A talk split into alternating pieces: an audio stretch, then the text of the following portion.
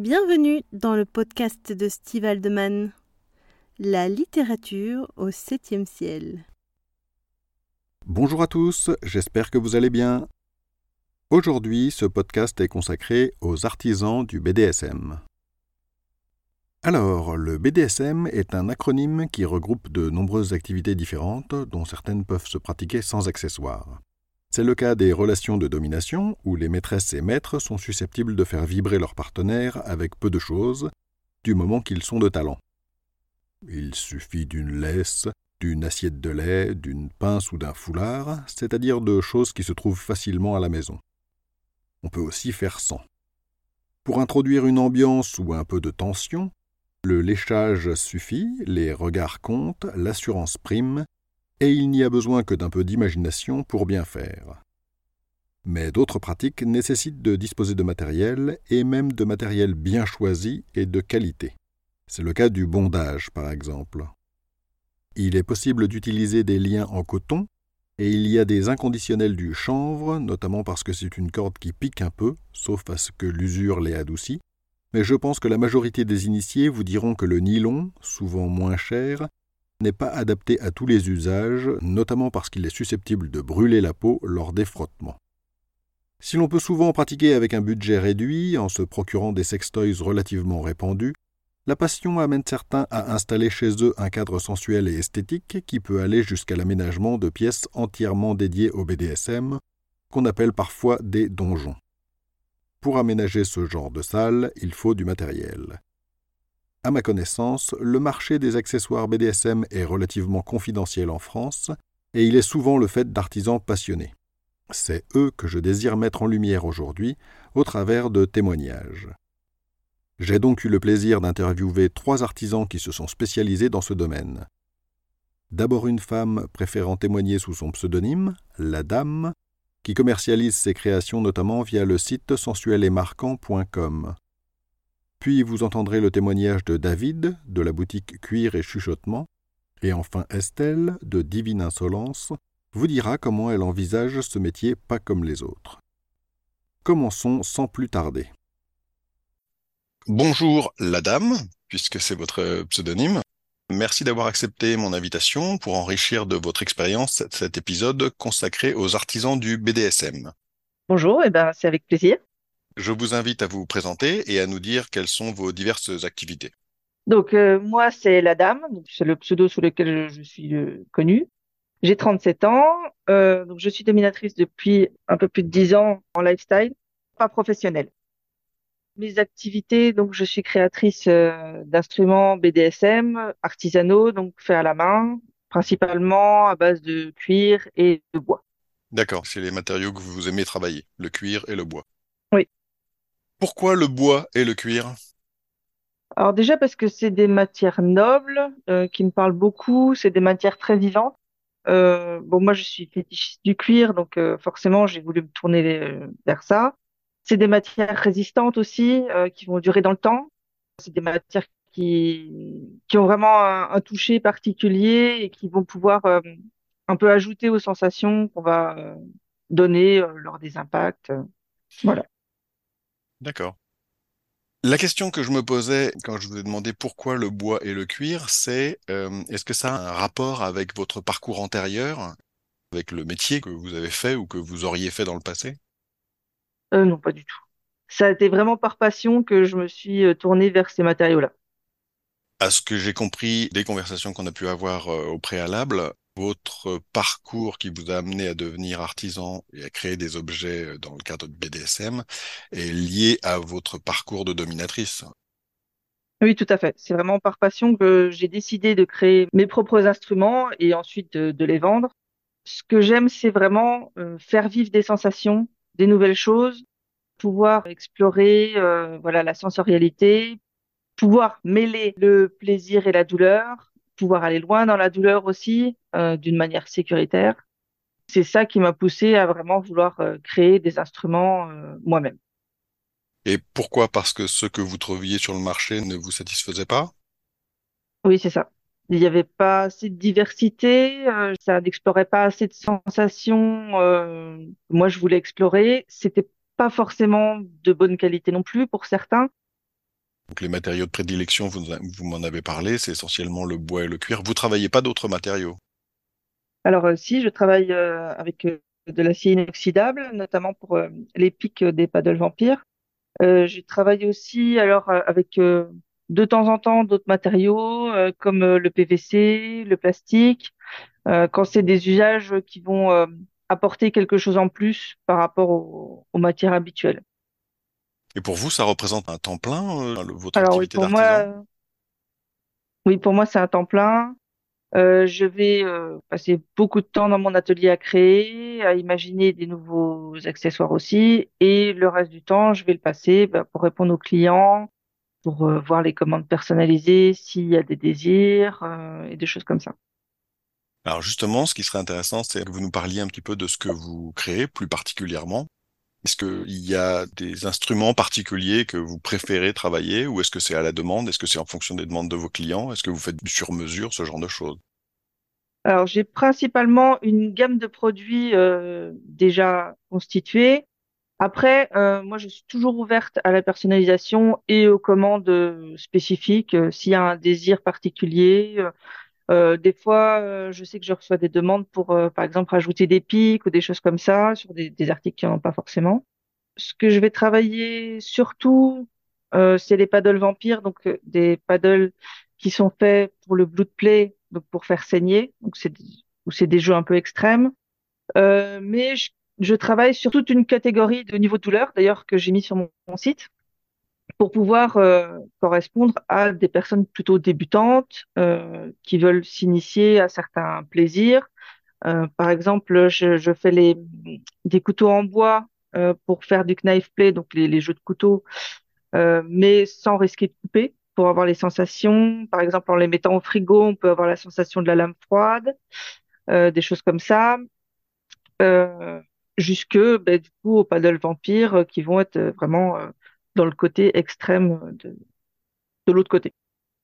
A priori, vous, en tant que dominatrice, vous, êtes plutôt adepte de ces jeux-là. C'est pour ça que vous avez créé ces, ces outils-là. Quand je dis adepte de ces jeux-là, c'est adepte de jeux qui sont plutôt extrêmes, enfin que vous qualifiez vous-même de plutôt extrêmes. Oui, c'est ça. Je suis quelqu'un qui aime beaucoup aller vers la douleur. Euh, c'est quelque chose qui, voilà, m'apporte beaucoup. Euh, avec forcément des gens euh, consentants et qui veulent aller dans ce sens-là également. Et euh, oui, j'aime pouvoir avoir les instruments à ma disposition pour pouvoir infliger beaucoup de douleur et aussi infliger beaucoup de douleur sans forcément euh, devoir y mettre euh, beaucoup de force afin de pouvoir bah, continuer dans la durée. S'il y a des séances qui, qui durent voilà quelques heures, c'est possible de pouvoir le faire avec des instruments où, où je sais que ça va faire mal sans que j'ai besoin d'y mettre trop d'énergie. Finalement, quand on parle de jeux extrêmes, on imagine qu'ils sont réservés à une catégorie de la population qui est relativement restreinte. Or, si vous y passez un temps plein, c'est qu'il y a quand même pas mal de gens que ça intéresse. Oui, en effet, c'est une grosse demande. D'ailleurs, c'est ça fait vraiment partie de, mes best-sellers, euh, c'est toute cette gamme-là. Euh, voilà, de personnes qui, qui ont envie d'explorer cet aspect-là. Après, j'ai des personnes qui sont moins extrêmes aussi, qui vont pouvoir aller vers ces, instruments-là. Par exemple, euh, pour, euh, pour griffer, il y en a qui, qui les utilisent au lieu de taper, qui vont euh, se servir des pics et faire des griffures, ce qui va permettre d'être beaucoup plus soft et d'utiliser l'autre côté aussi pour faire des, des fessées aussi, le côté bois, et ce qui va permettre aussi bah, de pouvoir correspondre à, à des gens qui n'ont pas forcément envie d'aller dans l'extrême, mais à qui ça plaît quand même d'avoir ce petit côté euh, un peu plus piquant.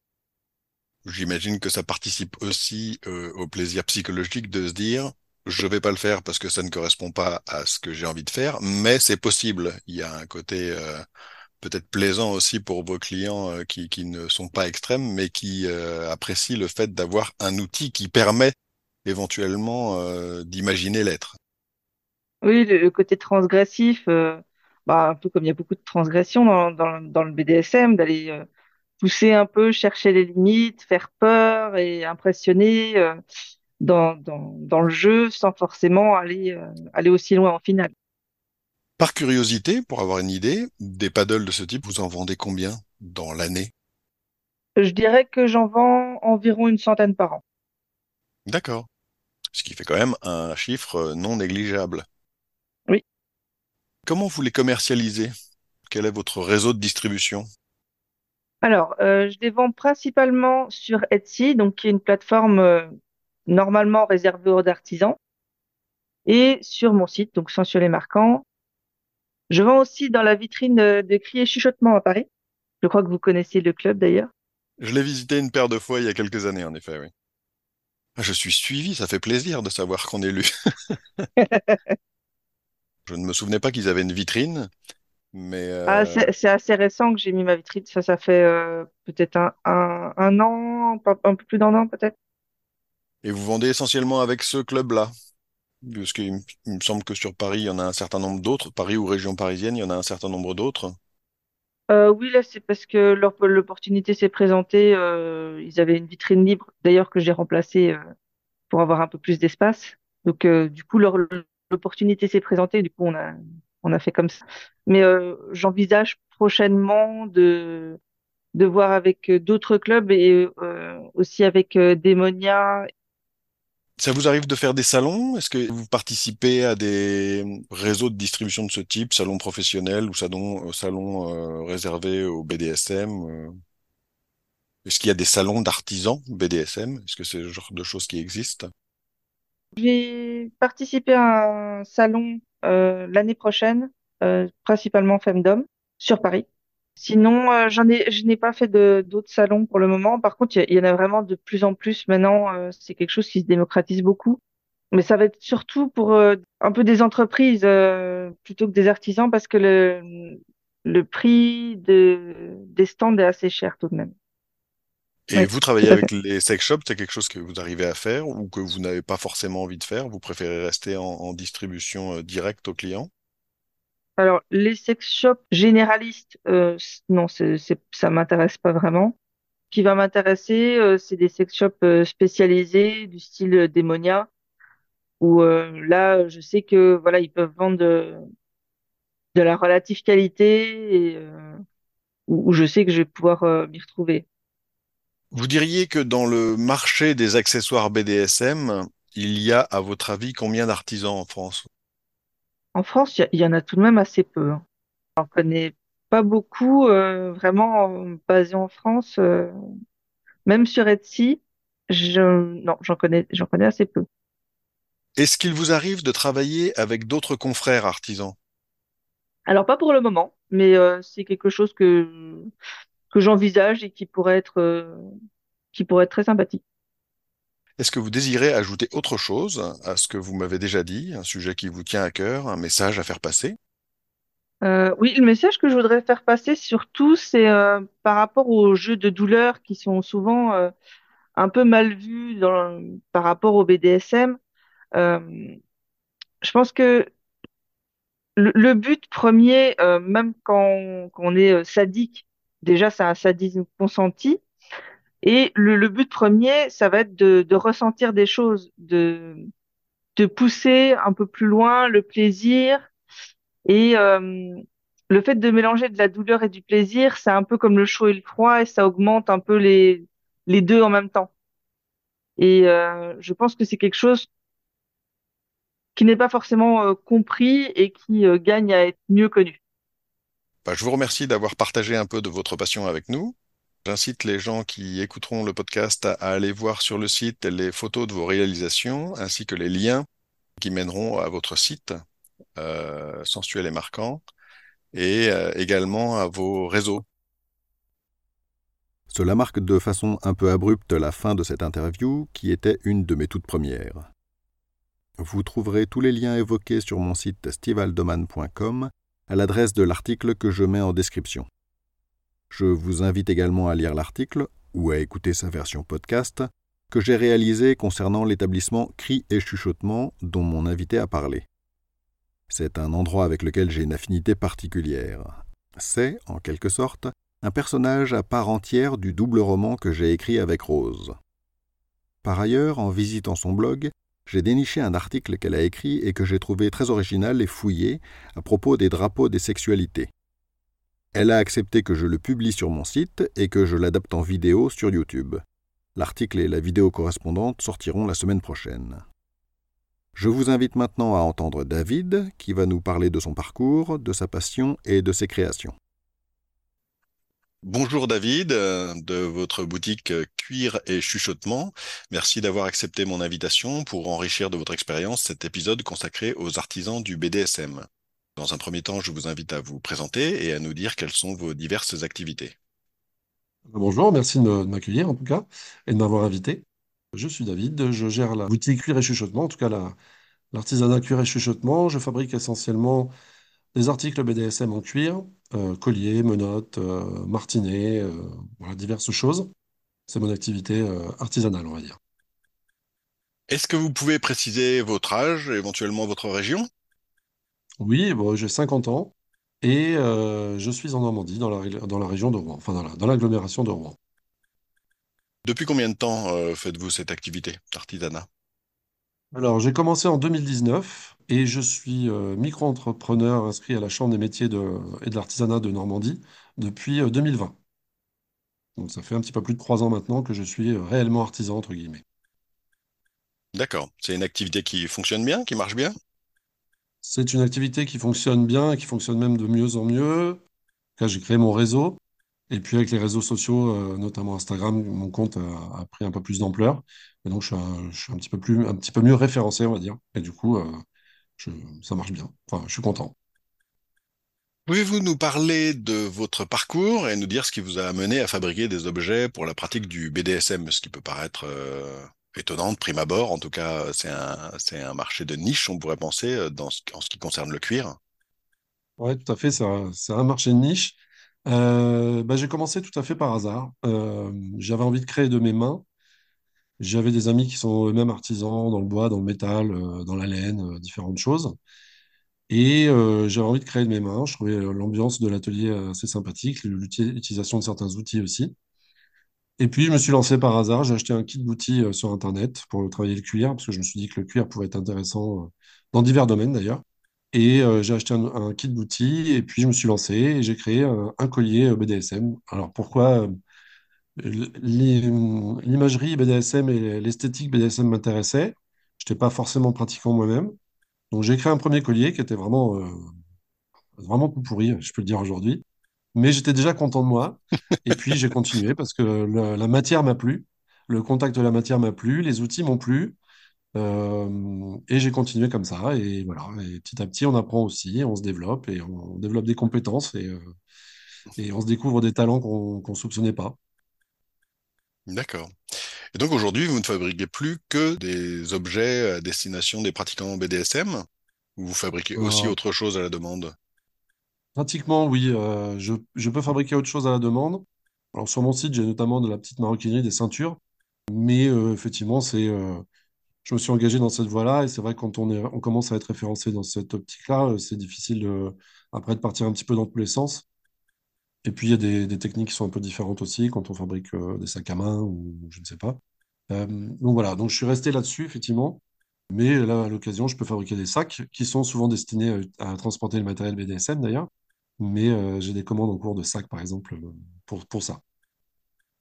Quand vous dites que vous n'êtes pas forcément pratiquant BDSM, euh, c'est parce que c'est un sujet que vous n'avez pas envie d'aborder, ou c'est parce que effectivement vraiment c'est juste uniquement l'esthétique euh, particulière de certains objets BDSM qui vous attiraient? Alors il y a quatre ans, j'étais pas pratiquant euh, particulièrement, effectivement. Depuis, je participe à des, évidemment, j'ai rencontré des gens et j'ai rencontré un réseau local. Et depuis, je pratique, je participe pardon à des, des munch, des munch and play et du coup, c'est vrai que je, pratique un peu, ouais, maintenant. Ce qui n'était pas tout à fait le cas au début, et, ce qui m'aide aussi pour la création de certains objets, parce que quand on, on les utilise euh, ou on a l'occasion d'avoir des retours de gens qui les utilisent, bah, c'est plus facile de savoir euh, ce qu'il faut faire ou ne pas faire, euh, la densité de l'objet, etc., etc. D'accord.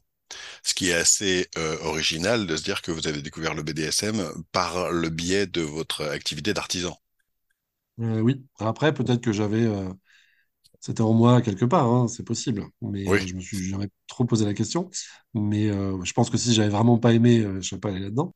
Mais, mais oui, c'est arrivé un peu à, l'envers, on va dire. Est-ce que vous pouvez évoquer vos métiers antérieurs ou le métier actuel que vous faites en parallèle de, votre activité d'artisanat?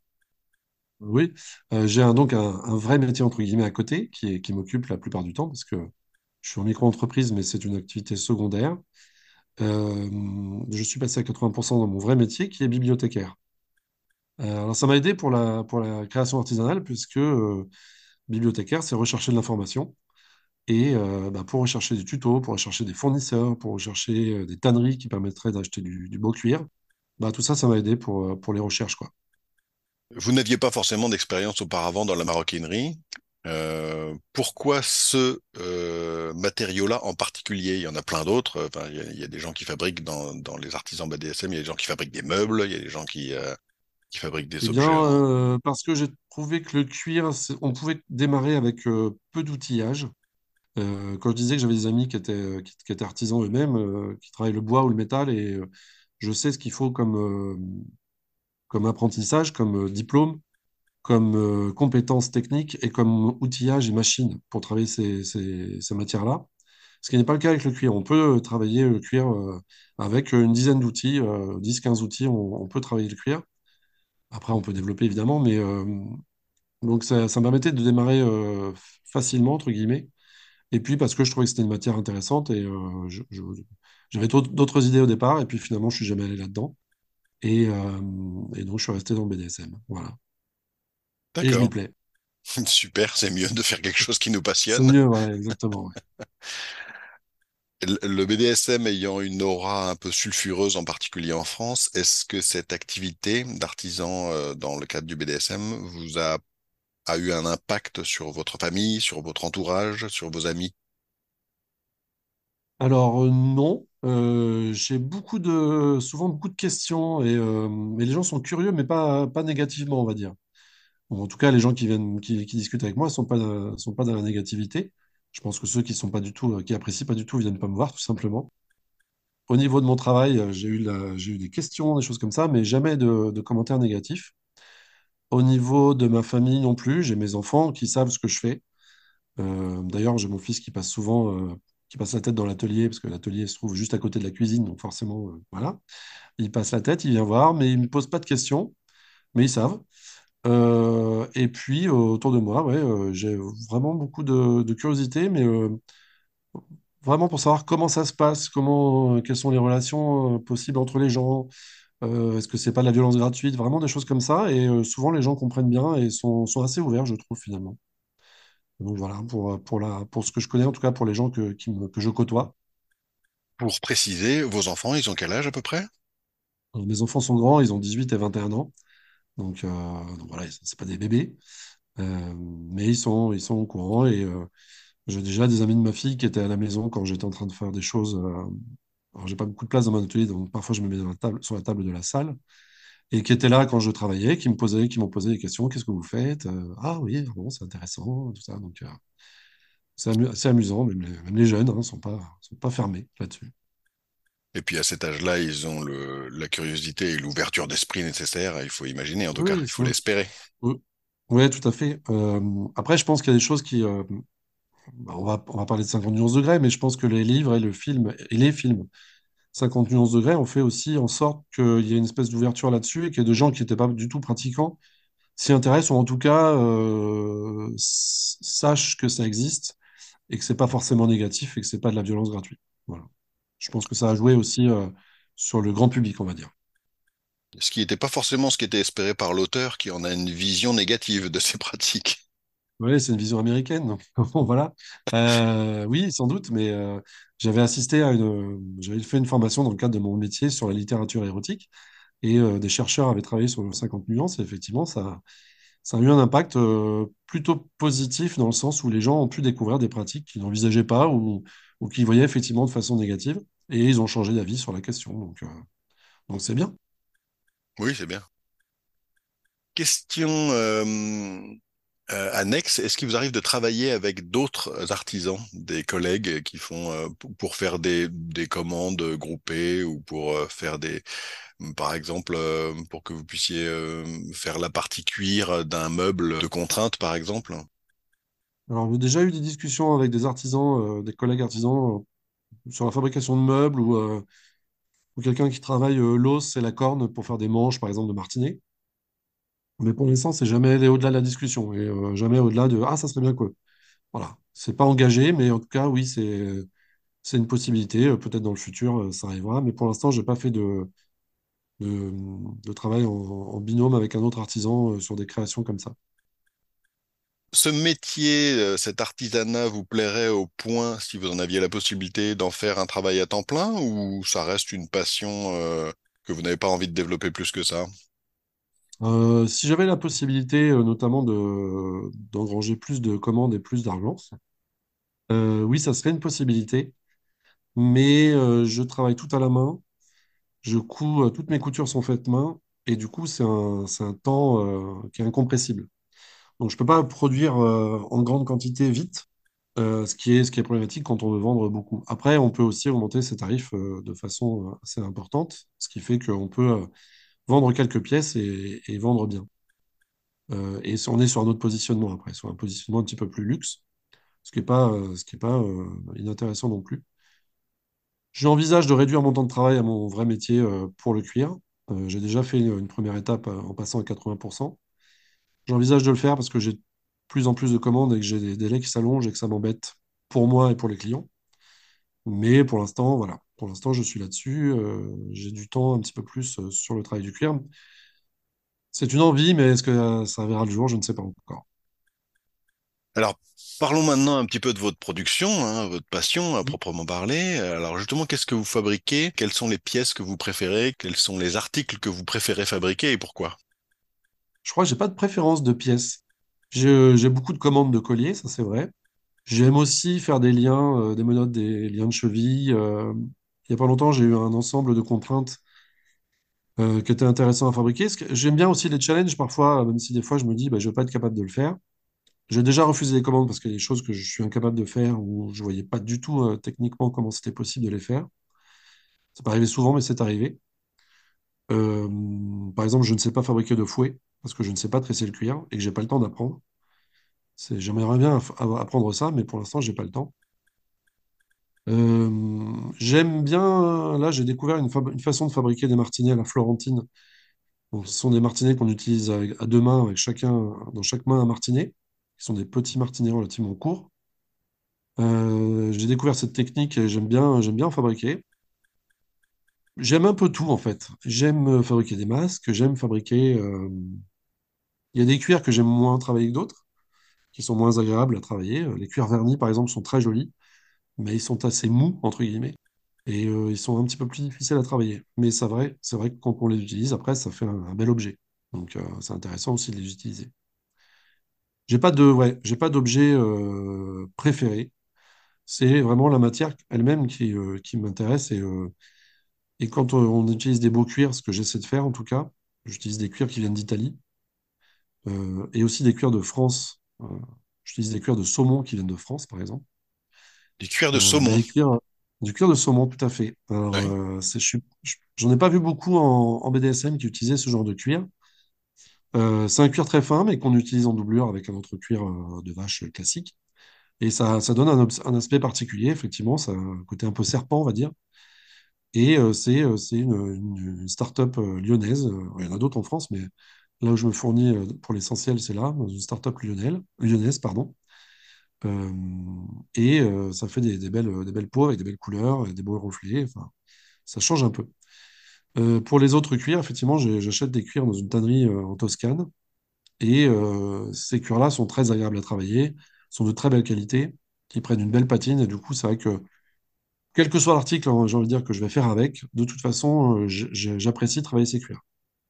D'accord, on sent que... réponse un peu de Normand, mais euh, Non, pas forcément, on sent que c'est le... le matériau qui vous plaît. ah oui, ben, j'ai pu tester euh, au début quand j'achetais, euh, j'achetais, pas en tannerie, j'achetais sur une boutique qui vendait un petit peu de tout. Et quand j'ai acheté la première fois dans cette tannerie-là et que j'ai comparé les cuirs et que j'ai commencé à couper dedans, j'ai senti la différence et je me suis dit que ça n'avait rien à voir avec ce que j'utilisais avant et que c'était euh, c'était beaucoup plus agréable aussi à travailler. Donc euh, forcément, on prend du plaisir quand on, quand on travaille une belle matière, D'accord. quelle qu'elle soit, je pense. Et par rapport à vos clients, qu'est-ce que vous préférez? Vendre des objets que vous avez créés vous-même ou vendre ou, ou fabriquer des objets qui vous ont été demandés sur mesure et qui correspondent à un besoin particulier? Alors, j'aime bien, effectivement, quand les clients me demandent un objet euh, spécifique, particulier, parce que j'aime bien aussi être, être un peu conseil, donner des conseils sur euh, les choix de couleurs, les choix de fils, euh, le mariage entre les fils et les, les cuirs, entre les, différentes choses, ou entre la bouclerie et la, couleur du cuir. Enfin, j'aime bien être aussi un peu conseil là-dessus. Euh, après, il y a des gens qui savent exactement ce qu'ils veulent et de toute façon, voilà, on, sent dans la discussion que de toute façon, ils sont, ils sont, ils sont focalisés sur une couleur en particulier ou sur un, un- une esthétique en particulier. Donc, il n'est pas, pas question de leur faire changer d'avis. Mais quand les gens savent pas trop, parce que j'ai des gens, euh, j'ai aussi bien des gens qui débutent et qui ont jamais trop utilisé ce genre d'objet, comme des gens qui sont vraiment très très euh, pointus et très très, très connaisseurs. Euh, donc j'aime bien avoir les deux côtés et j'aime bien. bah après, quand je fabrique des objets, je fabrique essentiellement à la commande et sur mesure. Soit des choses que j'ai effectivement sur mon catalogue, soit des choses qu'ils ont vues sur mon catalogue mais qui veulent faire modifier, soit des choses qu'ils n'ont pas vues sur mon catalogue et qui me demandent en- spécifiquement. D'accord. Maintenant, j'aimerais bien que vous me donniez une idée de votre, euh, du marché sur lequel vous êtes. Euh, Est-ce que vous avez une vision du marché des artisans euh, ou des accessoires BDSM en France? Est-ce que vous avez une, une connaissance de ce qui peut se faire dans d'autres pays? Est-ce que ça a un impact sur votre travail? Alors je, me, je me garderais bien d'avoir. Enfin, je, je pense pas avoir une vision globale sur tous les artisans français parce que je connais pas tout le monde. Euh, j'ai déjà fait euh, des salons, euh, notamment il y a fin septembre en Normandie, on a, on a, on a eu un salon fétiche chez BDSM qui était premier dans la région, où j'ai pu rencontrer des artisans que je suivais déjà, artisans qui travaillent le bois, qui font des paddles en bois, artisans qui fabriquent des martinets, des menottes, etc., mais en caoutchouc surcyclé, Ils utilisent des, des pneus de vélo, de voiture, de tracteur, etc., ce qu'on appelle l'upcycling en anglais, mais en français c'est surcyclé. Et donc, ils utilisent ces objets-là, euh, enfin ces, ces déchets-là, entre guillemets, pour les, pour les transformer et leur donner une nouvelle vie. Euh, ils font des très belles choses et, euh, et en plus, ils sont très sympas. J'ai pu rencontrer aussi une créatrice de vêtements latex que je connaissais via les réseaux, mais je n'avais jamais rencontré. Donc voilà. Euh, Il y a vraiment différentes choses. Il y a des gens qui, fa- qui utilisent, euh, comme je vous disais tout à l'heure, euh, de la corne et de, l'os pour fabriquer des, objets BDSM. Certains le bois pour faire des paddles, pour faire différentes choses. Certains le métal. En, France, pas, il me semble pas en avoir vu, beaucoup. Je connais un artisan allemand là-dessus, faire des colliers, des contraintes en métal. Euh, après, effectivement, je connais pas tous les artisans, mais en tout cas, ceux que j'ai rencontrés sont souvent des petits artisans, entre guillemets, ce sont pas des, des grandes, euh, des grandes, euh, c'est pas l'industrie, quoi. Euh, soit des couples, soit des individus. Et euh, ça reste des, des, des- des- des créations de niche, mais euh, qui ont, qui ont leur, euh, qui ont un- il y a un marché dessus, effectivement. Il y a, euh, les gens ont envie aussi d'avoir des, choses faites euh, en France avec euh, des matériaux de qualité. Euh, ils sont prêts à mettre un petit peu plus cher là, pour ça, parce qu'il y a une démarche derrière. C'est pas juste, euh, juste acheter sur Wish. Alors, je vais pas faire de la pub pour Wish, mais c'est pas juste acheter sur Shein ou Wish euh, et d'utiliser des objets euh, fabriqués en, très très grande série, mais qui n'ont pas d'âme. Je pense que les gens, hein, sur, cette pratique-là, en tout cas, ont, ont envie d'avoir des objets comme ça. Après, il y a, y a aussi des gens qui, qui vont acheter sur Amazon, etc., ou sur Wish, je vais en citer trois, ça c'est fait, euh, qui vont avoir envie d'acheter un objet euh, qui, euh, qu'ils vont avoir rapidement. Mais souvent, ce sont des gens qui pratiquent pas beaucoup, qui débutent. Et quand ils voient que les objets ne sont pas de qualité, ne sont pas la bonne taille, vont casser très vite, à ce moment-là, ils vont se retourner vers des artisans en France ou à l'étranger, mais qui vont, qui vont permettre d'avoir des objets plus solides et plus leur correspondant vraiment. Je voudrais que vous puissiez me parler éventuellement de, vo- de votre réseau, comment vous avez construit votre réseau, comment vous trouvez vos clients. Alors, euh, mon réseau, je l'ai construit euh, en rencontrant des gens tout simplement lors d'un munch, euh, de, quelques munchs qui se sont déroulés à Rouen. Et puis, j'ai rencontré des gens comme ça qui me suivaient sur les réseaux, qui avaient vu ma boutique, on a discuté, on s'est rencontrés lors d'un autre, autre soirée où là, c'était un munch and play organisé dans l'heure, dans une grande demeure. Et puis, et puis par par la suite, ils ont eux-mêmes organisé des soirées privées euh, auxquelles ils m'ont invité. Et puis, ils ont créé une association par la suite, euh, dont je fais partie maintenant qui s'appelle le Carré Noir. Et, euh, et cette association crée, des, organise des soirées. Donc, ces soirées, effectivement, ça permet aussi de rencontrer des gens, des potentiels clients, entre guillemets, même si je n'y vais pas pour, pour ça. Mais en tout cas, les gens peuvent me voir, me rencontrer, discuter. des fois, je viens avec des, articles que j'ai sous la main parce que j'en ai fait un petit peu en stock et ça leur permet de les avoir en main. Parce que le contact physique avec l'objet et la matière, ça compte aussi. Ça, c'est une chose. Donc, ça m'a permis, permis, moi, de créer mon réseau dans la, dans la région, dans la grande région, on va dire. Et pour les clients, ils me trouvent eux-mêmes souvent. c'est-à-dire que j'ai déjà vendu en Australie, en Colombie, aux États-Unis, en Finlande, et ces gens-là m'ont commandé sur mon site, soit en me suivant sur les réseaux, soit pas du tout. Bouche à oreille, parfois aussi un peu, parce que des gens ont vu lors d'une cérémonie, lors d'une soirée, ils ont vu dans, à l'autre bout de la France quelqu'un qui portait une de mes créations, et puis ils ont discuté, et puis, et puis ils ont donné mon nom et ils viennent me voir après. Ça joue aussi. Le réseau joue beaucoup dans ce domaine-là. Euh, oui, parce que si les gens sont contents, euh, sont contents de l'objet, euh, du contact qu'ils ont eu avec l'artisan, forcément derrière ils vont en parler plus facilement et ils vont, ils vont faire de la pub entre guillemets, en tout cas en disant, en vantant la qualité de l'objet, du cuir, et voilà, donc ça compte. D'accord. L'interview touche un peu à sa fin. Est-ce que vous voudriez ajouter autre chose à ce que vous m'avez déjà dit? Avez-vous un message à faire passer, un sujet qui vous tient à cœur? Eh ben, le message, c'est n'hésitez pas à vous renseigner sur le, sur le BDSM, aller voir des gens. Ces gens-là ne mordent pas, enfin, en tout cas pas, de prime abord. Euh, ce sont des gens, moi je trouvais des gens sains, des gens très ouverts, des gens très respectueux, euh, plein de bienveillance aussi.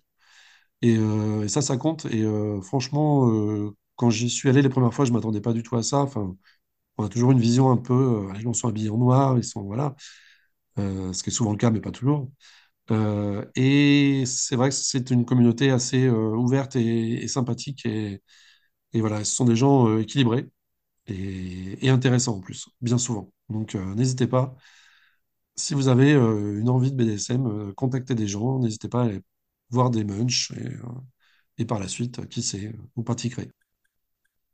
Eh bien, David, je vous remercie de nous avoir parlé de votre métier, votre passion. Je vous remercie d'avoir accepté donc mon invitation.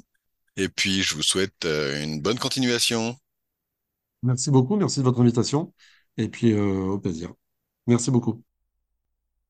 De la même façon que pour la créatrice précédente, vous pourrez retrouver les liens vers la boutique, les réseaux sociaux et des photos des créations de David sur mon site.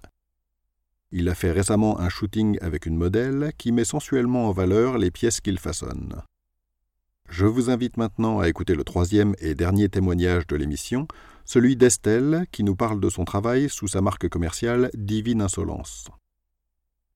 Bonjour Estelle du site Divine Insolence, merci d'avoir accepté mon invitation pour enrichir de votre témoignage cet euh, épisode consacré aux artisans du BDSM. Donc dans un premier temps, est-ce que vous pouvez vous présenter et nous dire quelles sont vos diverses activités? Oui, et bonjour, merci de m'avoir invité.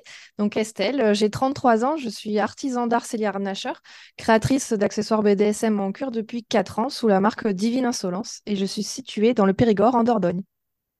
Est-ce que vous pouvez nous dire ce que vous fabriquez?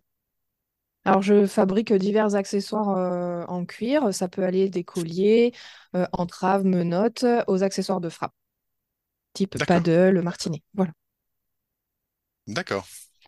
Est-ce que vous pouvez nous parler, comme ça fait quatre ans, donc c'est pas votre métier principal, est-ce que vous faites à, temps plein d'ailleurs ce métier-là aujourd'hui? Non, je le fais euh, en dehors en fait euh, de mon autre métier que je fais à temps plein. Euh, en fait, je suis animatrice prévention et tri des déchets, donc je m'occupe en fait d'éduquer les gens aux gestes de tri et en ce moment surtout donc, je travaille dans une structure qui gère en fait tous les déchets sur le département. Donc, moi, j'ai pour rôle en fait d'accompagner les usagers en fait aux règles de tri et surtout au volet sur les biodéchets avec le compostage. D'accord. Et vous faites ça à temps plein? À temps plein, oui. Ce qui fait qu'en plus de votre activité d'artisanat et puis votre vie de famille, j'ai envie de dire, ça vous fait des journées bien remplies, j'imagine. Euh, oui, plutôt. On peut pas dire le contraire. En général, mes semaines sont, sont très, très chargées. C'est souvent le cas des passionnés? Oui, malheureusement. Mais bon, quand on aime ce qu'on fait, euh, comme on dit, on ne compte pas. C'est pas moi qui vais vous contredire. Donc, ce qui serait intéressant maintenant, c'est que vous puissiez nous parler, euh, à moi et aux auditeurs, de votre parcours, de ce qui vous a amené à, vous intéresser au métier un peu particulier d'artisanat pour le BDSM. Oui. Moi, j'ai toujours été passionnée d'artisanat, quel qu'il soit, pas forcément dans le milieu du cuir, mais étant cavalière depuis ma plus tendre enfance, en fait, je me suis dirigée naturellement vers le domaine de la sellerie. Et, donc, évidemment, la, question qu'on se mmh. pose, c'est pourquoi Parce que, à ma connaissance, pour avoir un petit peu exploré votre site, vous, vendez mmh. essentiellement des, accessoires BDSM. Alors, pourquoi le BDSM C'est un peu particulier quand même comme, comme objet? Oui. En fait, si vous voulez, moi, à la base, j'étais vraiment partie pour travailler dans l'équestre, mais je me suis rendu compte très rapidement que c'était un secteur difficile et bouché.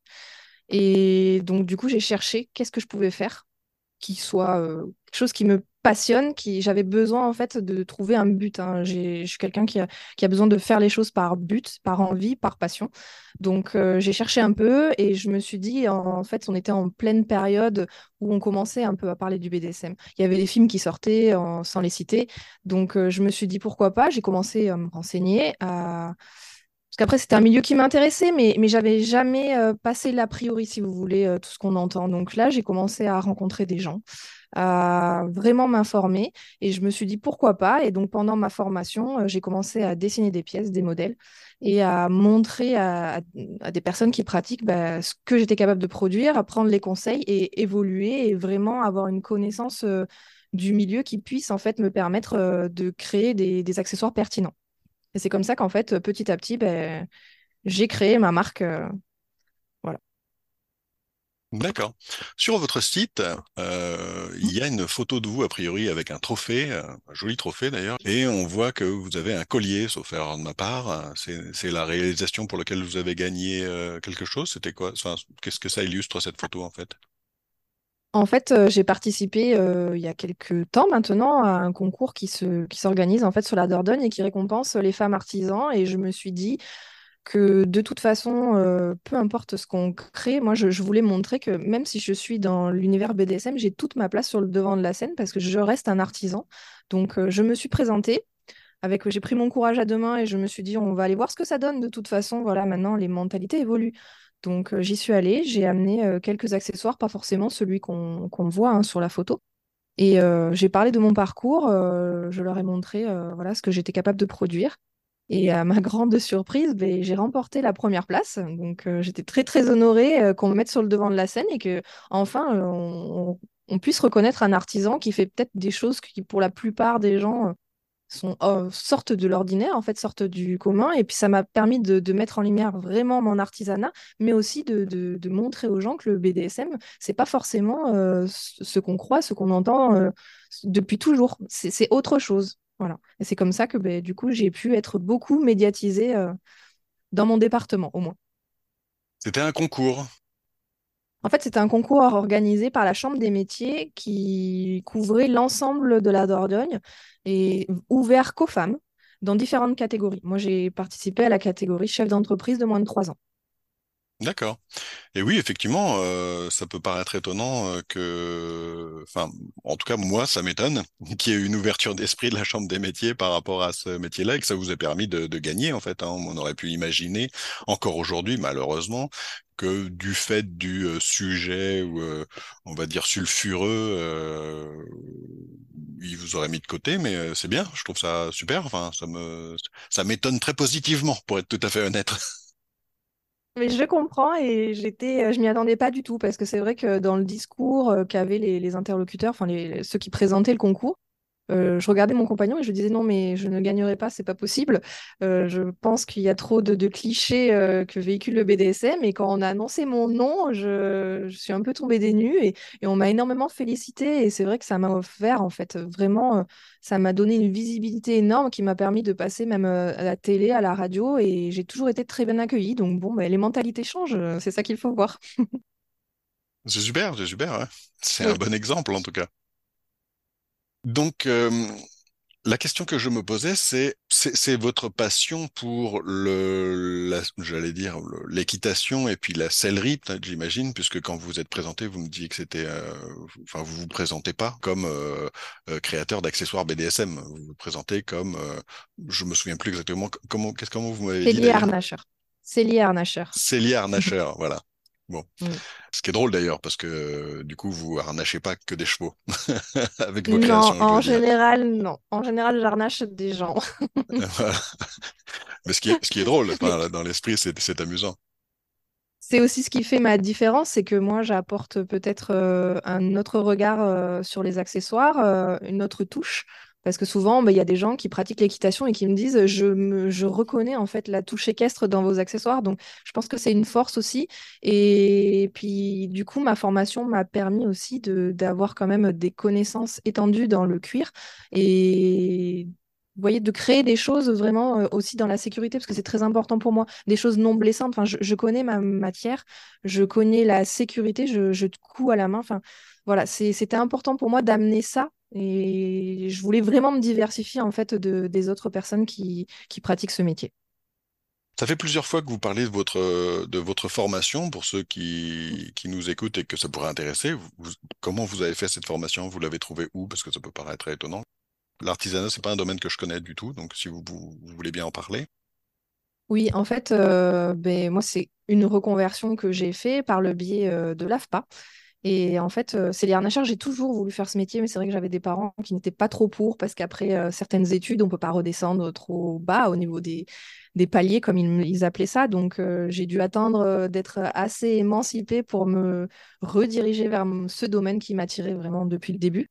Et donc, ben, grâce à l'AFPA, j'ai réussi à rentrer dans cette formation et j'ai obtenu le titre de cellier harnacheur. Et votre formation initiale, pour comprendre, c'était quoi? Ah, moi, j'ai un BTS gestion et protection de la nature en spécialité éducation à l'environnement. Oui, effectivement, ça n'a pas forcément de lien direct. On comprend euh, dans ce que vous avez dit que, euh, de la même façon que d'ailleurs euh, David que j'ai interviewé la semaine dernière, que si vous créez des accessoires BDSM, contrairement à ce qui, ce qui peut se passer pour d'autres artisans, c'est pas parce qu'à la base vous aviez une attirance pour le BDSM. C'est votre passion pour l'artisanat qui a amené, euh, qui vous a amené à vous intéresser à ça euh, par opportunisme, j'ai envie de dire, pour trouver un marché, en fait, si je résume bien la situation. Alors, de base, peut-être oui, mais avec le recul, plus du tout. Parce qu'il faut être honnête, aujourd'hui, euh, bah, je n'en vis pas. Hein. c'est vraiment un métier passion. Et puis moi, je suis aussi passionnée par, par l'humain. j'ai la chance d'avoir une grande sensibilité, peut-être qui me permet aussi de capter très très vite ce que les gens attendent. Euh, donc c'est assez pratique parce que c'est vrai que mes clients sont pas forcément à côté. Hein. Donc euh, voilà, enfin aujourd'hui c'est vraiment c'est de la passion pure. Et après le BDSM, je veux dire, moi je suis quelqu'un de très ouverte au niveau jugement. Euh, je veux dire, voilà, je préfère questionner les gens pour essayer de comprendre leur fonctionnement et comprendre du coup les pratiques qui en découlent. Donc, je, comme euh, je suis vraiment très ouverte, je me sens très très à l'aise dans ce milieu. J'ai la chance de, d'avoir des partenaires qui, qui sont euh, formidables, qui m'ont ouvert les portes, même sachant que je n'étais pas du tout du milieu à la base. Et aujourd'hui, je veux dire, je peux, je peux aller dans les soirées, je ne me sens pas du tout mise de côté euh, et eux ne se sentent pas mal à l'aise en ma présence. Vous parlez de soirées? Oui. De soirées BDSM Oui, de soirées BDSM, pardon. D'accord, ok. Ou vous allez montrer ce que vous faites, ou c'est parce que vous pratiquez aussi en parallèle? Euh, Souvent, je vais montrer ce que je fais surtout. D'accord. Une question que je me posais après que vous soyez, euh, que vous ayez présenté euh, votre activité tout à l'heure, vous disiez que vous aviez un métier, donc votre métier principal à temps plein, et que vous exercez en parallèle votre activité de d'artisan que j'appelle l'artisan BDSM, donc de cellier harnacheur. Et la question que je me posais, c'est que euh, manifestement, vous avez été médiatisé, vous me l'avez dit, vous êtes passé à la télé, à la radio. Euh, le concours vous a donné une visibilité euh, manifestement très intéressante. donc la question que je me pose, naturellement, c'est comment vous faites, comment vous organisez votre temps, comment vous arrivez à dormir avec ces deux métiers, ces deux activités en parallèle? Oui, bah en fait, euh, je, suis plus qu'à temps plein euh, dans mon, autre activité, parce que je fais un 39 heures, mais j'ai la chance du coup d'avoir pas mal de RTT. Et puis, bah, il faut l'avouer, bah, je travaille le soir, hein, donc euh, des fois très tard, suivant les commandes, et puis après le week-end. Donc c'est vrai que j'ai pas trop trop de vie, mais comme je le disais précédemment, quand on aime, on ne compte pas. Donc voilà, je travaille beaucoup. La pièce que vous avez sur la photo que j'ai euh, évoquée tout à l'heure, euh, sur laquelle mhm. vous tenez votre trophée, la pièce de cuir que vous tenez, qui a un collier, arrêtez-moi si je me trompe, euh, a l'air de très belle facture. Quel est votre positionnement, vous, dans les accessoires BDSM C'est plutôt du luxe? Alors du luxe, j'irai peut-être pas jusque-là, mais du très haut de gamme. Vraiment, j'avais envie de proposer quelque chose qu'on ne trouvait pas forcément sur le marché. Donc, euh, et puis moi, j'ai aussi euh, besoin en fait de, créer des choses qui me ressemblent. Et moi, j'aime j'aime les belles choses, j'aime euh, les pièces uniques. j'ai pas envie forcément de vendre quelque chose à un client et d'avoir un autre client qui m'achète la même chose et puis qui se rencontre en soirée et ah ben oui, on a la même chose. Non, moi, j'avais vraiment envie que ça soit de l'unicité. Donc, j'ai essayé de, de, voilà de proposer quelque chose voilà, je, voulais sortir aussi de cette, société de consommation dans laquelle on est et proposer vraiment des, pièces qui me ressemblent, euh, des, pièces qui ressemblent à mes clients, parce que beaucoup aussi me, contactent pour faire du sur-mesure et, développer leurs projets. Donc, euh, je suis très à l'écoute de ça et c'est ce qui me passionne. Et puis, en plus, euh, refaire la même chose en permanence des séries, c'est trop redondant pour moi, ça m'ennuie énormément. Donc j'essaye vraiment de, voilà, de, proposer des choses vraiment qui, me ressemblent. Donc au niveau du marché, ben je, j'ai des, concurrents qui font un peu la même chose, mais moi, vraiment, je me positionne sur du très haut de gamme, de la qualité, parce que j'ai pas envie forcément que mes clients reviennent en me disant, bah, écoutez, euh, on a eu un problème sur la pièce, c'est cassé. Non, non. Bon, j'ai un service après-vente quand même, je garantis mes pièces, mais depuis que j'exerce, j'ai jamais eu de problème encore.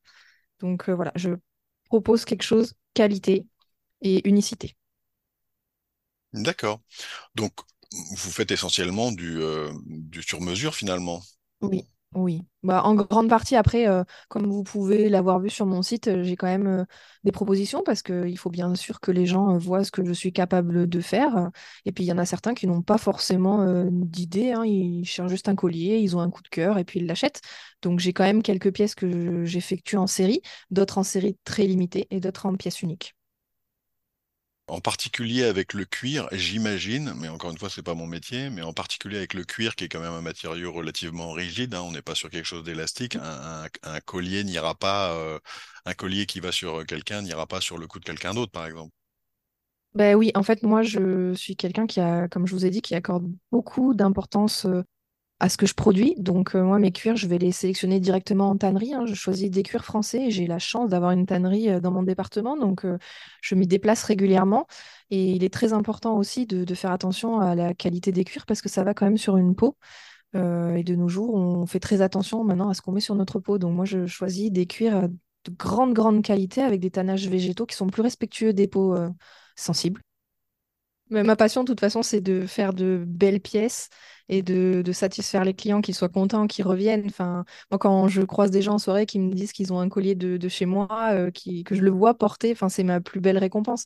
Quand je vois dans leurs yeux, ou même qu'ils me disent euh, j'en suis ravie, j'ai aucun, enfin, qu'il n'y ait aucun problème, qu'on ne vienne pas me dire ah oui, j'ai eu une casse. Enfin, moi, c'est quelque chose que j'ai pas du tout envie d'entendre. Donc, euh, parfois, je me dis même, je, je suis folle, je vends parfois à perte tellement je, passe du temps sur les petits détails, mais, mais moi, je, je ne peux pas vendre quelque chose euh, qui pour moi n'est pas parfait. Je, j'ai ce besoin-là, c'est, mon ADN et vraiment ça, mon entreprise me représente. C'est de la qualité, voilà, une sélection de cuir, euh, une sélection de matériaux. Euh, je veux pas avoir une boucle qui casse. Il y a, certaines pratiques où on n'a pas besoin en fait d'avoir du parasitage dans la tête en se disant est-ce que mon collier va tenir, est-ce que mon harnais va pas le lâcher en voilà, ça peut mettre en danger vite. Donc moi vraiment, j'ai vraiment j'ai beaucoup, je tiens beaucoup, j'ai une grande importance en fait vraiment à la qualité des, pièces que je vais ressortir. Vous avez une telle passion dans ce que vous dites qu'on a l'impression que pour vous, une façon de participer à ce qui va se passer avec vos, avec les, avec vos créations, hein, finalement. Oui, bah finalement, oui, comme vous dites, moi, euh, je veux dire, mes, mes pièces, elles sont quand même euh, centrales dans, dans la vie des gens, dans leur pratique, donc euh, je participe un petit peu, oui. Est-ce qu'il y a des accessoires que vous appréciez particulièrement de fabriquer? Est-ce qu'il y a certains types d'objets qui, vous motivent plus que d'autres? J'adore les accessoires type paddle parce que ça allie. Euh, il n'y a pas que du cuir, il y a aussi du bois. Je travaille le bois et je, me suis formée. Euh, je suis allée voir un petit coutelier qui est pas loin de chez moi pour qu'il m'apprenne en fait euh, à travailler le bois et parce que je, je tiens vraiment à, à, maîtriser le processus de A à Z. Donc je fabrique même mes manches en bois. Et j'adore parce que c'est jamais les mêmes. Il y a une diversité énorme au niveau bah, des formes, des coloris. Et, et, allier ces deux matières, je trouve que ça sort des pièces d'une qualité exceptionnelle la fixation du cuir sur le bois, c'est pas forcément quelque chose. Euh, moi, je bricole pas mal. Hein. Oui, pas, je sais. Pas, dans le, pas d'une façon euh, toujours luxueuse. Hein. Euh, je, suis plutôt dans le dans le blocos parfois, j'ai envie de dire, hein, à la maison. Mais la fixation du cuir sur du bois, là, pour le coup, alors que je bricole un petit peu, c'est quelque chose qui me, je saurais pas comment faire. Mais j'ai cherché longtemps, j'ai fait beaucoup d'essais, j'ai gaspillé pas mal de cuir, pas mal de bois. Et j'ai enfin trouvé un petit truc, mais du coup, je ne le dirai pas. C'est mon secret. Vous avez raison. Secret professionnel. oui, oui, je ne transmets pas ce genre de choses parce que je suis la seule en fait à, créer euh, les accessoires, euh, bah, les paddles, ma, collection de paddles. Vous n'en trouverez pas d'autres comme ça. D'accord, bah, c'est bien. Oui, c'est mon, mon empreinte, c'est mon ADN. Vous vous êtes trouvé un domaine dans lequel vous avez un monopole. voilà. Mais bon, j'aimerais quand même qu'il soit plus connu, parce que c'est vrai que j'ai un peu du mal. Le marché français est un peu compliqué. Mm, d'accord. Bah écoutez, si cette interview peut y contribuer, pourquoi pas? Vous pourrez m'envoyer des photos que je publierai. Avec grand plaisir. Ce qui m'intéresserait maintenant, c'est que vous me parliez un petit peu de votre vision euh, du marché des accessoires BDSM en France. Est-ce que vous, euh, en parallèle, euh, vendez à l'étranger? Comment vous vendez Comment vous vous êtes fait votre réseau Comment vous avez trouvé vos clients Vous pouvez me parler de ça? Ben, le réseau, parce que c'est par là qu'on commence, hein, mais il faut aller frapper aux portes, hein, il faut aller se présenter, il faut montrer de quoi on est capable. Donc, ben, j'ai trouvé des petits partenaires pas trop loin de chez moi, j'ai de la chance. Donc on a commencé à travailler, je leur ai montré, et puis après, ben, les réseaux sociaux, hein, de toute façon, euh, ça n'a pas de limite, on touche la planète entière avec les, réseaux. Donc euh, ben, j'ai fait des pages Facebook, Instagram. Après, c'est Instagram souvent qui touche le plus, parce que grâce au hashtag, maintenant, ben, on n'a pas besoin forcément que les gens nous suivent pour nous voir et voir euh, le travail qu'on fait. Après, au niveau du marché français, bon, c'est un peu compliqué parce que c'est vrai que peut-être euh, je ne suis pas encore très, très, très connue. Hein, je euh, petit à petit du terrain. Mais après, peut-être que parfois les, prix, on va dire, bloquent les gens. parce qu'aujourd'hui, c'est vrai qu'on est plus dans la consommation. Beaucoup de gens ne connaissent pas aussi le cuir, il faut, le dire. Donc, pour eux, il n'y a peut-être pas forcément de différence entre ce que moi je vais proposer et ce qu'ils peuvent acheter sur AliExpress, hein, malheureusement. Donc, euh, il faut éduquer l'œil et, puis il faut aussi que les gens puissent toucher. Donc, euh, j'envisage, hein, j'espère pouvoir faire euh, des, salons parce que c'est vrai que sur photo, on ne se rend pas compte de la qualité. Et j'ai beaucoup de gens qui, qui, voient sur photo et puis quand ils touchent, ils me disent Ah oui, c'est différent de ce qu'on a l'habitude de voir. Donc, c'est un petit peu la limite qu'on a avec Internet, les écrans, tout ça. Quand vous dites que vous avez tapé aux portes, vous avez tapé à quelle porte? J'ai euh, en fait j'ai contacté des associations euh, BDSM euh, que j'ai trouvées sur internet, que j'ai contactées via les réseaux sociaux et après je suis allée aussi me déplacer dans des donjons que j'ai pas loin de chez moi. Voilà. D'accord, donjons ouverts au public. pas forcément, en fait, moi, j'ai, enfin, ouvert au public, c'est des donjons où on peut louer, bien sûr, mais moi, je, ben, j'ai contacté les, gérants et, et, je suis allée les voir en leur disant, ben voilà, je, je me présente, je, fais ça, qu'est-ce que vous en pensez? Est-ce que ça peut vous intéresser? Voilà. Est-ce que vous avez des conseils? Et Ça m'a euh, ouvert d'autres portes. Et donc, vous disiez que pour l'instant, vous n'avez pas encore fait de salon? Non, parce que ben, malheureusement, dans, mon petit coin perdu de Périgord, il n'y a pas grand-chose. Et en France, c'est vrai que c'est souvent dans le nord de la France. Il faut avoir du temps et puis il faut avoir aussi un sacré budget à y consacrer. Et pour le moment, euh, je n'ai pas forcément euh, autant de temps que je le voudrais. Comme je vous l'ai dit, j'ai un métier prenant à côté. Mais j'espère que dans les années futures, oui, je vais, pouvoir participer euh, notamment à un salon qui est en Belgique pour pouvoir toucher un peu plus largement. Parce qu'après, moi, je vends exclusivement par le biais de mon site internet. Hein. même mes réseaux sociaux sont tous reliés à mon site internet. Et je vends aussi sur la plateforme Etsy hein, en tant qu'artisan, donc j'arrive à quand même à toucher pas mal de, continents en dehors de la France. Dans la mesure où c'est une passion pour vous, est-ce que vous envisageriez de réduire votre activité principale pour faire de la place à celle-ci? Oh, bah, j'aimerais beaucoup, hein. C'est sûr que ça serait un rêve de pouvoir me lever le matin et de faire, même si j'adore mon autre métier, hein, j'aime beaucoup le contact du public, euh, la dimension environnementale me tient particulièrement à cœur, mais j'aimerais quand même vivre de ma passion, comme beaucoup de gens. Et aujourd'hui, vous n'en êtes pas là. Enfin, financièrement parlant, pour l'instant, vous vous y retrouvez pas. Non, non, pour le moment, non. C'est très, très compliqué. Et... Mais bon, je désespère pas. Hein. Peut-être un jour. Qui sait? On arrive sur la fin de l'interview. Euh, est-ce que vous voudriez ajouter autre chose à ce que vous avez dit jusqu'à présent? Non, j'ai à peu près dit euh, tout ce que je voulais dire, je pense. Moi, j'ai une question supplémentaire. j'ai vu que vous aviez, euh, j'ai vu une photo, je ne sais plus exactement où je l'ai trouvée, c'était peut-être sur votre, sur votre Facebook. J'ai vu que vous aviez participé à la création d'une chaise, que vous aviez créé des liens euh, adaptés à une chaise, euh, j'allais dire BDSM, hein, une chaise de contrainte. ou un siège de contrainte. Est-ce que ça vous arrive de travailler avec d'autres artisans? Pas assez à mon goût. J'aimerais plus travailler avec des artisans, mais oui, notamment cette chaise, oui, on m'a demandé en fait de réaliser les attaches en cuir. Elle est magnifique d'ailleurs cette chaise, elle est dans un donjon pas très loin de chez moi. Mais malheureusement, non, je pas assez à mon goût. Mais j'essaye de développer le réseau avec des artisans ébénistes, peut-être pour créer des accessoires. Mais bon, c'est compliqué. Le, souvent, euh, les artisans ébénistes, ben, ils sont pas forcément dans ce milieu, donc ils ont des a priori, il faut aller les rencontrer. Euh. puis bon, travailler avec quelqu'un, c'est des fois aussi, il faut que ça matche. Oui. donc c'est pas toujours évident. D'accord. Et euh, une question que je voulais vous poser également, c'est euh, donc vous travaillez dans un domaine, hein, on l'a bien compris, qui est un peu particulier, les accessoires, enfin le BDSM, les accessoires BDSM. Est-ce que ça a eu un impact sur la façon dont vous, les gens vous ont perçu, même si vous me disiez que euh, lors du concours, par exemple, vous avez trouvé les gens très bienveillants. quel impact ça a pu avoir d'être connu euh, à visage découvert en particulier euh, dans ce dans ce métier parti, enfin dans ce dans ce domaine particulier. Est-ce que euh, ça a eu un impact sur, votre famille, sur la sur, la façon dont vos amis vous vous envisagent? Alors moi j'ai la chance qu'on ne me reconnaît pas encore. Hein. Quand je vais faire mes courses, personne m'arrête, tout va bien.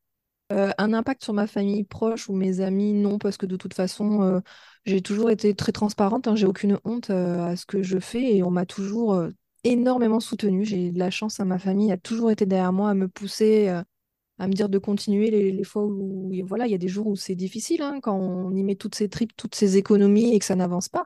J'ai la chance vraiment d'être très soutenue là-dessus. Après, j'évite d'en parler au premier abord quand je rencontre quelqu'un. Au début, je le faisais et je me suis rendu compte que malheureusement, ça me desservait. les gens ne sont pas tous très ouverts. Donc, je laisse les gens me connaître sans cet aspect. Et de toute façon, ils finissent souvent par le découvrir sans que je leur dise. Et le fait qu'il m'ait connu, euh, ça change pas grand-chose en fait. Euh, ça, rajoute un petit truc, et... mais bon, ça change pas leur vision. J'ai la chance euh, vraiment que ça n'impacte pas vraiment ma vie. Et puis pour les gens que ça dérange, eh ben, c'est pas grave, hein, ils peuvent continuer leur chemin. Et bien sur ce, c'est la fin de cette interview. Je vous remercie d'y avoir participé, d'avoir éclairé un peu avec votre parcours particulier. Et puis, bah, je vous souhaite une excellente continuation. Je vous remercie beaucoup. Bonne continuation à vous également. Voilà, c'était la dernière interview de cette émission. Des informations complémentaires à propos de Divine Insolence vous attendent également dans l'article sur mon site. Je remercie encore une fois mes trois invités d'avoir participé à ce podcast, c'était une expérience très agréable. Vous pouvez découvrir les liens en description pour approfondir les sujets dont j'ai parlé, si vous avez écouté cet épisode en podcast, je vous invite à vous rendre sur mon site stevaldoman.com pour y trouver les liens en question, d'autres articles ainsi que les romans que Rose et moi avons écrits et ceux qui seront bientôt publiés. Je vous souhaite une excellente journée et à bientôt dans un prochain numéro.